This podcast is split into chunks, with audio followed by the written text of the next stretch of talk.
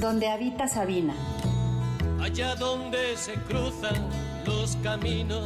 En mi ruta madrileña por lugares con historias y personajes reales, pedí al taxi que me llevara a donde vive Joaquín Sabina, la calle de Relatores, esquina con Tirso de Molina. ¿Podría tener un mejor domicilio?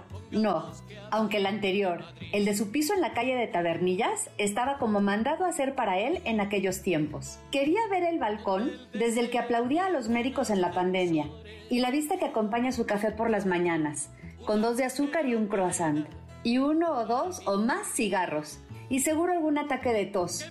Quería imaginarlo ahí, asomado, pensando, viendo la ciudad u ocupado en no hacer nada. Llegué a la zona bohemia de Antón Martín, donde hay más bares que en todo Noruega, dentro del barrio étnico de Lavapiés, con sus históricos cafés que alguna vez fueron punto de reunión de artistas, literatos y todo tipo de bohemios. El taxista me advirtió, en esta zona tenga cuidado con su bolsa.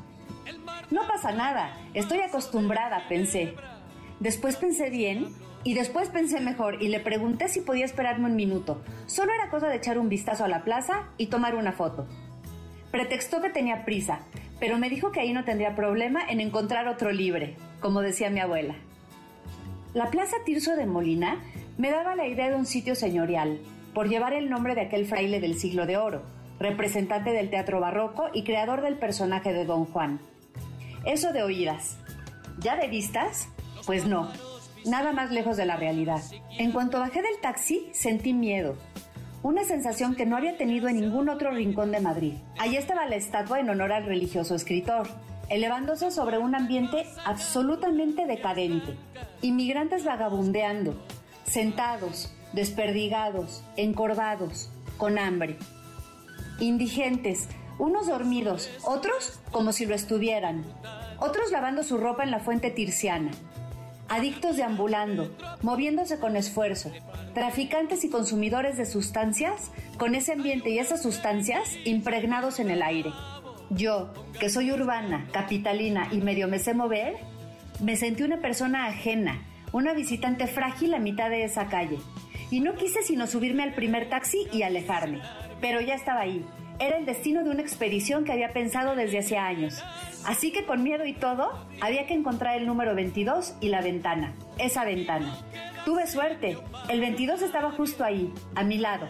Subí la vista hasta el balcón del cuarto piso.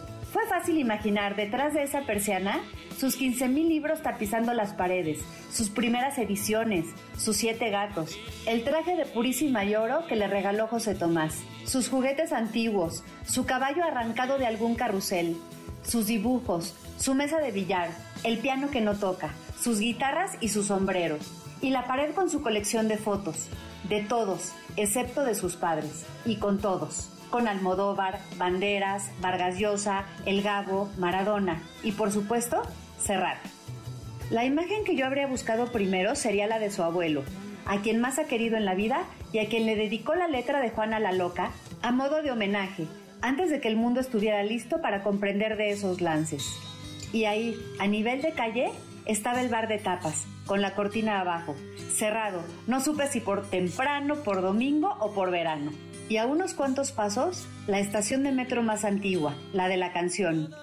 Tirso de Molina, Sol, Gran Vía, Tribunal. ¿Dónde queda tu oficina para irte a buscar? Ahí donde en excavaciones subterráneas en 1920 fueron descubiertas 200 lápidas con inscripciones en latín, no vacías, habitadas. Era el cementerio de los frailes del convento de la Merced, del que formó parte el mismo Tirso de Molina allá en el siglo XVI. El ayuntamiento decidió dejar los restos ahí, emparedados tras los azulejos. Desde entonces, cuentan los vecinos, viajan fantasmas en los vagones y se escuchan lamentos.